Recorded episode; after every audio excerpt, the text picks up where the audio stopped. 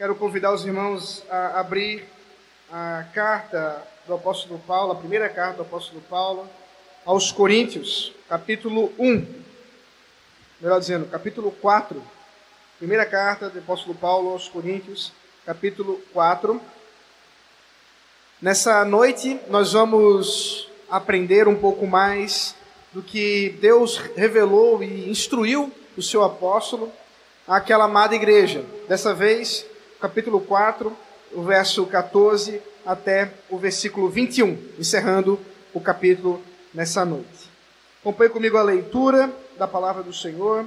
É Deus quem fala com o seu povo. Prestemos bem atenção. Não escreva essas coisas para que vocês fiquem envergonhados. Pelo contrário, para admoestá-los como meus filhos amados. Porque ainda que vocês tivessem milhares de instrutores em Cristo, não teriam muitos pais, pois eu gerei vocês em Cristo Jesus pelo Evangelho. Portanto, eu peço a vocês que sejam meus imitadores. Por esta causa, eu enviei até vocês Timóteo, que é meu filho amado e fiel no Senhor, o qual fará com que vocês se lembrem dos meus caminhos em Cristo Jesus, como por toda parte ensino em cada igreja. Alguns de vocês se encheram de orgulho, como se eu não fosse mais visitá-los. Mas em breve, se o Senhor quiser, irei visitá-los e ainda conhecerei não a palavra, mas o poder desses orgulhosos. Porque o reino de Deus consiste não em palavra, mas em poder. Porque vocês preferem. O que vocês preferem? Que eu vá até aí com um chicote? Ou com amor e espírito de mansidão. Vamos orar. Santo Deus maravilhoso, é a tua voz que queremos ouvir, Senhor. Instrui-nos no nome de Jesus Cristo. Amém. Amados, nós somos seres imitadores por natureza. Apesar da nossa contemporaneidade, nossos dias, muitos dizerem assim: eu não vou pela cabeça de ninguém, eu prefiro fazer as coisas como eu penso, como eu gosto e como eu quero. Há um certo, uma certa inocência nesse ponto. Porque a verdade, queridos, é que nós não somos criadores da verdade, nem mesmo daquilo que nós acreditamos ser verdade. Pelo contrário, nós sempre estamos imitando alguma coisa.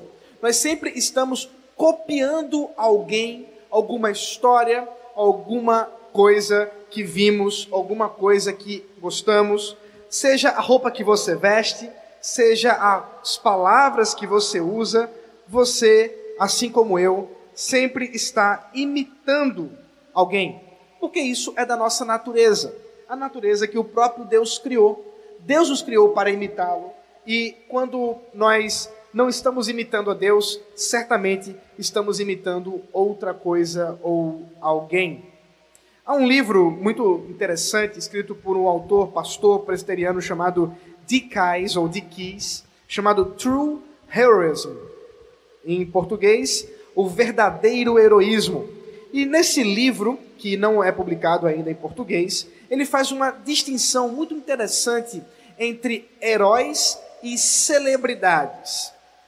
Celebridades são aquelas pessoas que são conhecidas por algum feito que chama a atenção, alguma coisa que aquela pessoa fez que a tornou conhecida, que a tornou assim, portanto, famosa e por ser uma celebridade, muitas vezes ela também é procurada para ser imitada. E nós estamos acostumados com isso. Muitos e muitos dessas celebridades, seja do Big Brother, novela, jogo de futebol, o que seja, esportes em geral, nós temos visto que muitos deles também se tornam a, a cara do marketing, né, da publicidade de alguma marca. Então você está acostumado a ver é, é, Neymar fazendo propaganda da Nike, ou uh, um, um ator fazendo propaganda de um restaurante, ou de uma outra coisa porque essas pessoas utilizam da sua fama, da, desse feito, seja lá qual for que eles fizeram, para, para arrecadar, né, para ganhar dinheiro com publicidade. Isso é comum. E por que isso acontece? porque existe realmente um, uh, um pressuposto na nossa sociedade de que se aquela pessoa é famosa e ela está usando aquela marca e ela está usando aquela coisa, deve ser boa. E muitas vezes, é claro, nós não nos apercebemos que muitas vezes essas propagandas são uma furada, é aquela pessoa está fazendo propaganda de uma coisa que ela nem mesmo usa, mas tem força e muitas vezes as pessoas vendem muito mais por conta daquilo. E uma celebridade, ela não necessariamente precisa ser moralmente boa, moralmente superior. Pelo contrário, é, é conhecido muitos que ficaram famosos, por exemplo, por serem serial killers.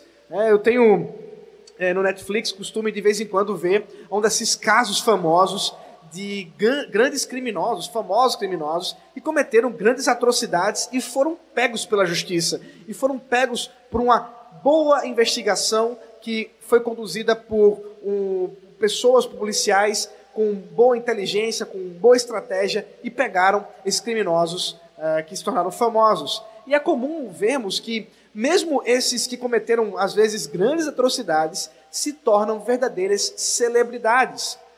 Um deles eu posso lembrar, o Ted Bundy, foi um homem que matava mulheres e fazia realmente coisas terríveis, e ele recebia inúmeras cartas de mulheres querendo conhecê-lo.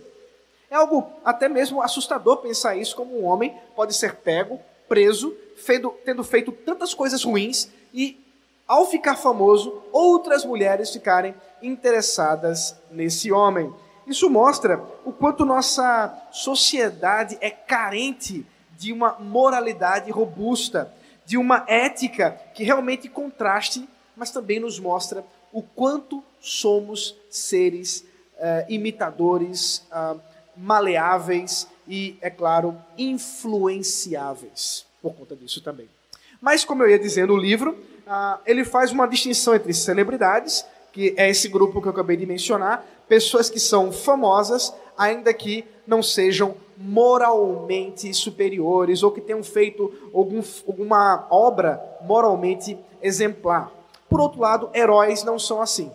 Heróis, dentro desse contexto que ele propõe, são é, personagens, pessoas que são moralmente admiráveis. São pessoas que, por algum feito de bravura, por alguma coisa que realmente chama a atenção, elas podem ser imitadas, elas podem ser seguidas. Deixa-me dar um exemplo dentro da nossa cultura popular. Né? Talvez você já tenha assistido ou lido o livro O Senhor dos Anéis. Há um personagem muito famoso que talvez muitos de vocês já tenham é, conhecido. O nome dele é Frodo Bolseiro. Frodo Bolseiro é um personagem, é um hobbit, e o hobbit, por ser uma raça dentro da mitologia, né, da história do Senhor dos Anéis, uma raça pequena, ele é alguma coisa que as pessoas não esperam. Uma grande bravura, um grande feito. Mas Frodo surpreende a todos quando, no meio de uma grande reunião, em que todos estão discutindo o que vão fazer com o anel do poder que foi ah, construído né, por um grande inimigo da, da verdade, da bondade, chamado Sauron, esse anel tem que ser destruído num lugar extremamente perigoso. E de repente, Frodo se levanta e diz: Eu vou levar o anel. Ainda que eu nem saiba onde é que fica essa tal de Mordor. Todos que ouviram o que Frodo disse ficaram admirados. Ali está a bravura de um herói. Ali está alguém que ninguém esperava um grande feito, mas que exatamente pela sua bravura, pela sua ação, de, com humildade, reconhecer a sua limitação, mas com bravura saber que ele vai tentar fazer o bem, todos o seguiram, todos o imitaram. E é assim que acontece. Uma grande sociedade se forma em torno da bravura daquele grande herói. Nós estamos observando aqui o texto que acabamos de ler, e ele encerra esse grande assunto que Paulo tem comentado desde o primeiro capítulo. Esse assunto, como vocês bem sabem, é a grande divisão que havia na igreja por partidos, por pessoas famosas, por celebridades, vamos dizer assim, do mundo eclesiástico, que não por conta delas, mas por conta daquela igreja, da imaturidade daquela igreja, era é, dividiam aquela igreja. Então havia o grupo de Paulo, o grupo de Apolo, o grupo de Cefas e aqueles que, inclusive, não gostavam de ninguém e preferiam somente seguir a Cristo. Esses líderes celebridades não eram somente aqueles citados por Paulo, mas como vocês devem ter visto no, na semana passada com o reverendo Gustavo, nós vimos que ah, muitos desses líderes da igreja estavam orgulhosos dos seus feitos, estavam muito satisfeitos com a sua ah, liderança para com a igreja, a ponto, inclusive, de trazer mais do que o evangelho do seu, ao seu ensino. E por isso, por estarem acrescentando coisas, coisas que não eram do evangelho, mas muitas vezes da retórica humana, dos argumentos humanos, eles se orgulhavam dos seus feitos, se orgulhavam da, da sua liderança e do seu pastoreado. Esse grupo de líderes da igreja são confrontados, ou é confrontado, pelo apóstolo Paulo nesses quatro capítulos que vemos, que vimos. E agora, finalmente, Paulo encerra esse argumento, encerra finalmente ah, o assunto, colocando uma, um desafio muito grande e um contraste muito grande entre heróis e celebridades, entre aqueles que são imitados pela sua conformidade com a bravura do evangelho e aqueles que são seguidos muitas vezes pelo orgulho ou pelo desejo de serem iguais, a fim de que possam talvez encontrar aquele mesmo status de celebridade e de fama que a, aquela pessoa que está sendo a, copiada, que está sendo seguida. Em resumo, o que nós vamos observar é que o problema da imaturidade dessa igreja é, nos é confrontado, né, é, é respondido por Paulo ao dizer que uma igreja matura deve imitar ah, aqueles, ou melhor dizendo, deve saber imitar quem realmente deve ser imitado. Uma igreja madura sabe quem deve ser imitado. Uma igreja madura sabe também aqueles que não devem ser imitados. Assim como também uma igreja madura é e serve também de imitação para pessoas. Crentes maduros imitam e são imitados pela essa grande correspondência do Evangelho. Então, ao observarmos esse contraste entre heroísmo e celebridade, como eu estou mencionando aqui, nós vemos que no versículo 14 ao 16, Paulo nos mostra a relação dos e que imitam pela paternidade, os o heroísmo e a paternidade. Veja comigo o versículo 14. Não escreva essas coisas para que vocês fiquem envergonhados. Pelo contrário, para admoestá-los como meus filhos amados. Veja que, diferente do tom mais áspero, mais duro que ele usou nos versículos anteriores, que foi pregado pelo reverendo Gustavo, Paulo agora muda o tom para uma expressão mais amorosa. Ele diz: eu estou aqui não para trazê-los à vergonha, mas antes para exortá-los, admoestá-los, aconselhá-los, encorajá-los, porque são meus filhos amados. Esse tom paternal, esse tom amoroso que Paulo propõe aqui, é bem claro daquele que ama a igreja, daquele que cuida da igreja, daquele que tem a igreja em alta conta. É importante lembrarmos que na cultura helênica, nessa cultura grega, a relação entre ações honrosas e ações vexatórias, de vergonha, era aquilo que dividia o coração humano, que dividia a sociedade. Uh, os grandes feitos dos gregos era exatamente aquilo que eles se orgulhavam na honra que recebiam por esses feitos, enquanto que muitos se envergonhavam pelas coisas erradas que eventualmente fizessem contra a sociedade. E isso era muito comum, era uma cultura muito voltada para uma relação de honra e vergonha. Talvez você possa compreender um pouco é, com, quando você compara com a, a cultura oriental dos nossos dias.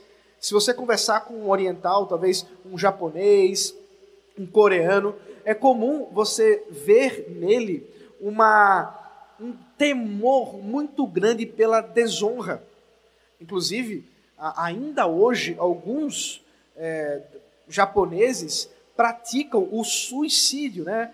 Que alguns chamam de harakiri, tem outras expressões, por causa da vergonha de alguma coisa que fizeram, de alguma coisa que aconteceu. Nós até tivemos alguns anos atrás um caso de um político que tirou a sua própria vida porque foi descoberto um crime que ele havia cometido e pela vergonha do crime ele tirou a sua própria vida. A cultura helênica não era muito diferente disso. A vergonha poderia ser é, produzir realmente profunda tristeza. E Paulo não ah, economizou exortações aqui para com a igreja, mostrando que realmente eles estavam vivendo muito de forma imatura, estavam ah, expressando uma vida cristã que não era uma vida de acordo com a palavra de Deus. Mas agora ele mostra que o grande desejo dele não é trazê-los à tristeza, não é fazê-los se entristecer pela desonra que é produto da própria ação deles. Antes, o desejo deles, dele é com amor, com carinho, como um pai que disciplina seu filho, que exorta seu filho, ele fala com essa igreja. E queridos, isso faz muito sentido. E se você é um pai, você sabe disso. Eu, como pai, com três filhos, muitas e muitas vezes sou pego pela necessidade que tenho de trazer meus filhos mais para perto e admoestá-los e exortá-los com dureza, para que eles saibam que aquilo que eles fizeram é muito ruim. É algo que eles precisam realmente se entristecer, mas o meu desejo não é que eles fiquem somente tristes, mas que arrependidos eles possam viver uma nova vida. Eles agora possam mudar o seu caminho, mudar o seu comportamento, mudar o seu entendimento. Esse é o desejo do meu coração. Esse também é o desejo do apóstolo Paulo. Esse também é o desejo de todos aqueles que desejam liderar e pastorear a igreja com amor paternal. E Paulo considera isso a ponto de dizer: muito bem, se vocês entendem que eu estou uh, realmente expressando o amor de um pai para com vocês, porque é assim que eu os considero, considero como filhos amados, vocês vão me imitar. Vocês agora podem imitar os meus passos, como filhos imitam passos do pai. Ele traz também uma outra relação que é a do pedagogo, do instrutor. Veja o versículo 15. Porque, ainda que vocês tivessem milhares de instrutores em Cristo, não teriam muitos pais, pois eu gerei vocês em Cristo Jesus pelo Evangelho. Perceba que Paulo faz aqui um contraste entre dois grupos de uh, instrutores, de mestres, aqueles que ele diz que são os pais que geram seus filhos e aqueles que ele chama de instrutores, literalmente pedagogos. O pedagogo no período aqui helênico, nesse tempo da igreja, nesse tempo no Novo Testamento, era alguém que era contratado pelos pais para acompanhar os filhos uh, na educação. Eles eram instrutores, muitas vezes uh, usavam a vara, nós vamos ver aqui o chicote sendo mencionado. Muitas vezes, então, eles uh, criavam aquela criança, aquele adolescente na educação, mas eles tinham um compromisso formal, profissional, não era um compromisso de amor. Ainda que, é claro, muitos pedagogos amavam o que faziam e expressavam o seu amor para com aquelas crianças e adolescentes. Mas isso não se compara ao relacionamento de um pai para com o seu filho. É claro que um professor pode exercer como mestre o melhor que ele puder, mas um pai é pai. E Paulo deseja mostrar que o coração dele não é simplesmente de um instrutor que foi pago para cuidar daquelas pessoas. Não, ele é um pai que gerou com lágrimas os seus filhos pelo evangelho de Jesus Cristo. Ele considera a importância de ser lembrados de que ah, desde o começo o tratamento que Paulo tem dado àquela igreja é o tratamento de um pai.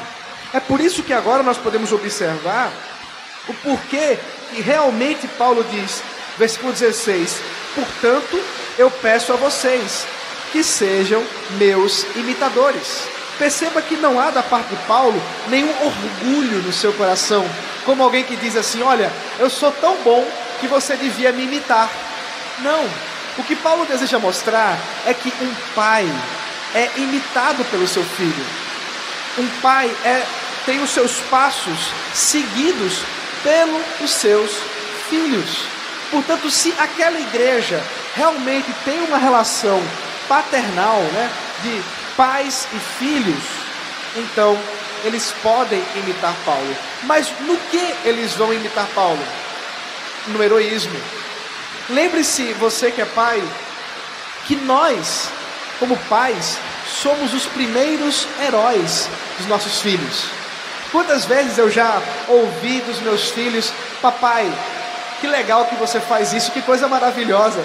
Eles não imaginam que é uma coisa tão simples. Quando, por exemplo, eu pego um deles por uma mão e, e sacudo assim com o pé, eles acham maravilhoso aquilo. Eles dizem: Nossa, o papai é muito forte. O papai é, é o nosso herói. Porque essa visão inocente da criança expressa muito bem a nossa relação com bons líderes, com pessoas que realmente são dignas de serem imitadas, não pela sua própria dignidade, mas por causa do Evangelho. Por isso que o apóstolo Paulo está dizendo é que, uma vez que ele gerou aquela igreja no Evangelho de Jesus Cristo, eles devem imitar a Paulo naquilo que ele também é um imitador de Cristo. Nesse sentido, nós podemos entender qual é a relação entre discipulado e imitação. Porque todo discipulado é imitação.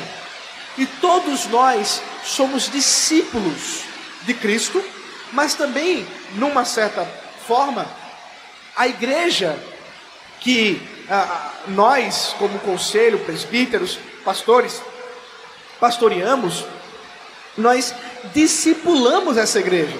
Nós também somos mestres para com essa igreja. Mas no, em que sentido? Naquilo que nós imitamos a Cristo. Então, a primeira coisa que nós vamos observar é que a igreja reconhece quem ela deve imitar pela relação que essa pessoa tem com o próprio Cristo e a relação que essa pessoa tem com a própria igreja.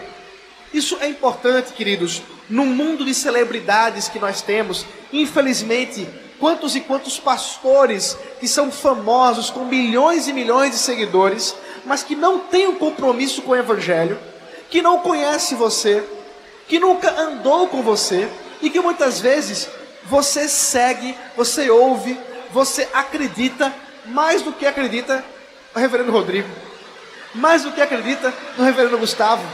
Como assim? Nós que temos nos gastado em amar aquela igreja, temos de uma certa forma muito mais autoridade para caminhar com os irmãos, porque o próprio Deus designou dessa forma. Então, o que nós observamos é, em primeiro lugar, que na relação entre heróis e pais, os pastores, os líderes da igreja, devem ser bons pais para a igreja. E a igreja deve reconhecer a paternidade da liderança por meio do exemplo que ela dá em Cristo e no amor que ela exerce para com a igreja nas admoestações do Evangelho. Mas agora, a partir do versículo 17, nós temos também uma nova relação é que não só somos chamados para ah, o heroísmo da paternidade, mas também um heroísmo de fraternidade. Veja comigo. Por essa causa, eu enviei até vocês Timóteo, que é meu filho amado e fiel no Senhor, o qual fará que vocês se lembrem dos meus caminhos em Cristo Jesus, como por toda parte ensino em cada igreja. Agora veja que um novo personagem surge. Paulo cita Timóteo. Timóteo é filho de Paulo espiritualmente. Timóteo foi alguém que caminhou com Paulo, que Paulo ensinou, exortou, admoestou e que ele considera, assim como considera aquela igreja, como filho. Mas ele agora envia Timóteo para que, como filho de Paulo, lembre aquela igreja o caminho que deve andar. Então observe que Timóteo agora, ele não é só um imitador de Paulo, mas ele também é um imitável para com a igreja. Aqui nós vemos uma mudança de relação. É que nós todos também somos irmãos uns dos outros.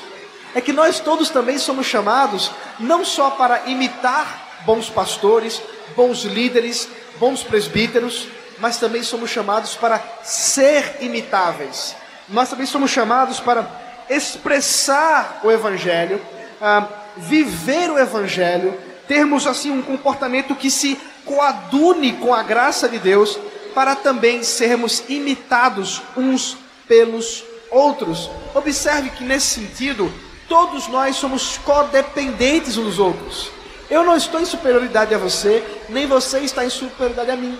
Pelo contrário, eu devo ver Jesus em você e imitar aquilo que de Cristo está em você, para que eu também possa viver assim. Assim como você deve ver Jesus em mim e imitar aquilo que há de Cristo em mim, para que você também possa viver. Nós todos somos imitadores de Cristo via uns aos outros.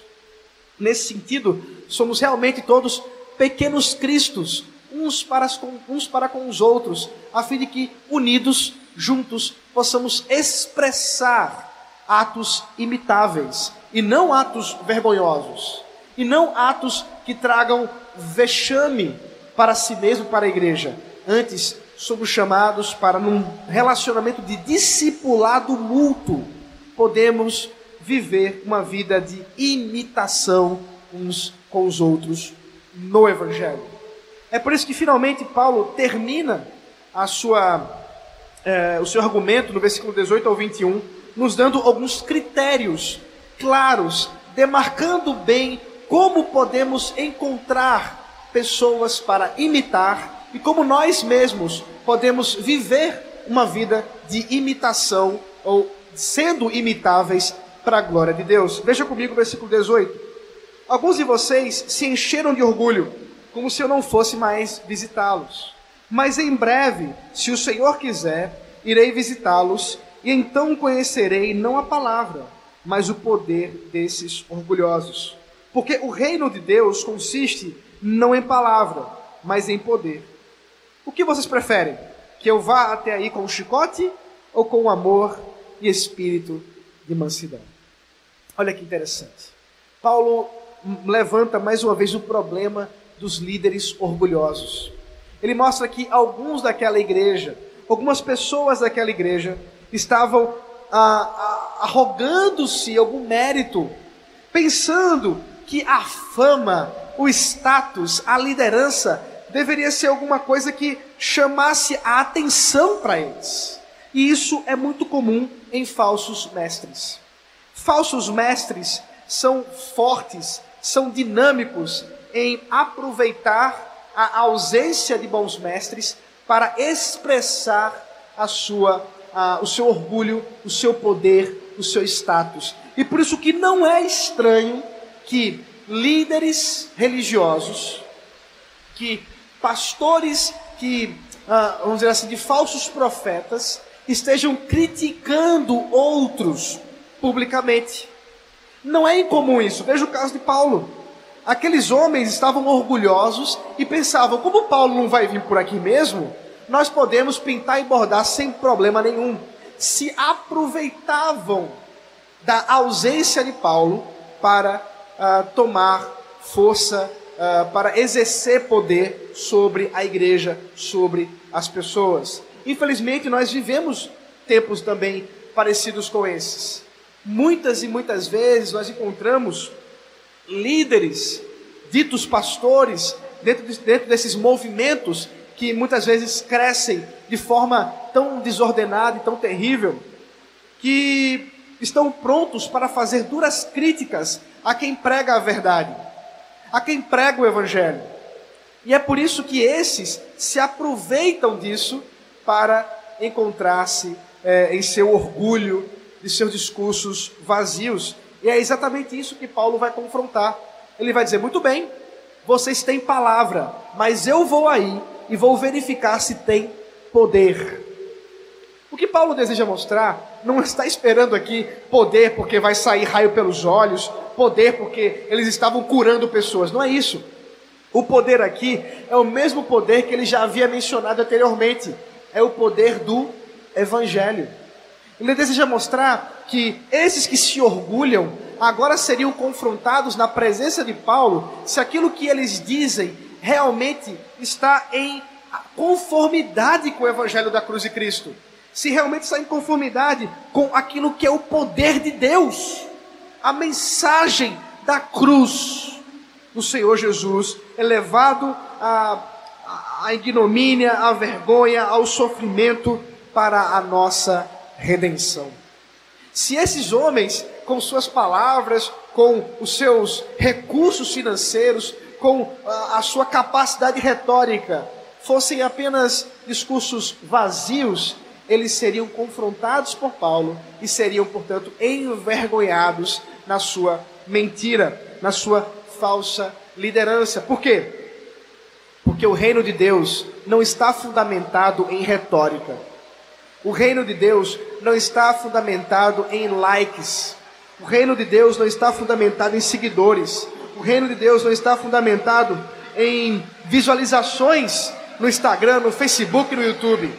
O reino de Deus está fundamentado no poder do Evangelho, no poder de Jesus Cristo ao expressar toda a sua glória, ao tomar sobre si o meu pecado, o seu pecado e, portanto, nos redimir segundo a sua vontade. Assim, Paulo encerra dizendo: Muito bem, o que vocês preferem? Um pedagogo que vai com o chicote bater em vocês? Ou preferem um pai amoroso, carinhoso, que vai expressar todo o seu amor para com a igreja ao cuidar dela com todo carinho? Essa pergunta é para nós hoje também. Quem vocês querem seguir? Heróis ou celebridades? Heróis não necessariamente são famosos. Heróis se expressam na sua dignidade, no amor a Cristo e na sua conformidade com a bravura do Evangelho.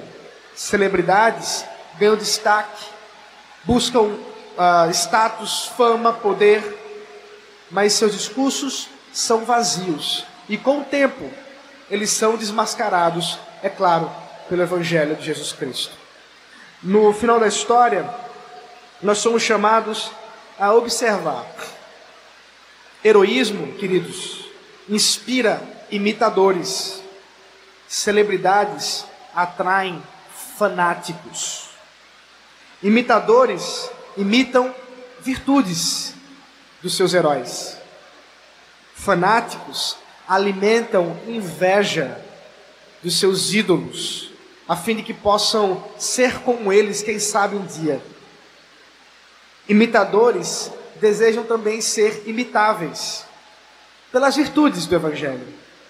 Fanáticos são consumidos pelo poder.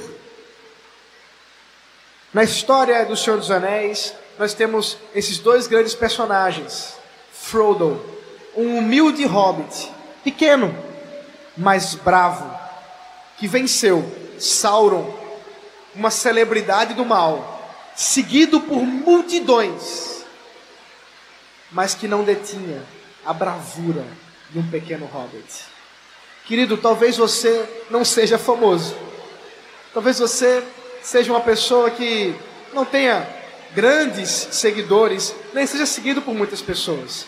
Isso não importa. O seu chamado, o meu chamado, é imitar a Cristo através da igreja, seja com bons líderes que expressam o Evangelho, seja com irmãos em Cristo, assim como também nós podemos expressar essa imitação no louvor e adoração ao Senhor Jesus Cristo. Que Deus nos abençoe, que Deus conduza a nossa vida dessa forma, para a Sua glória, nos levando a ser verdadeiros heróis, não celebridades, para a Sua glória em Cristo Jesus. Amém. Vamos orar. Deus maravilhoso, nós te louvamos, Pai, por essa noite, por esse tempo que o Senhor nos dá para refletir na tua palavra. Nos ajude, Senhor, a imitar a Cristo, nosso herói, o herói dos heróis, aquele que se entregou por nós e com bravura expressou todo o amor. Que nós possamos imitá-lo e possamos também, Senhor, ser imitáveis uns aos outros, para que com dignidade, com bravura, com amor, expressando o teu evangelho, possamos viver para Cristo. Ó oh Deus, esse é o nosso clamor, esse é o nosso desejo. Em nome de Jesus Cristo. Amém.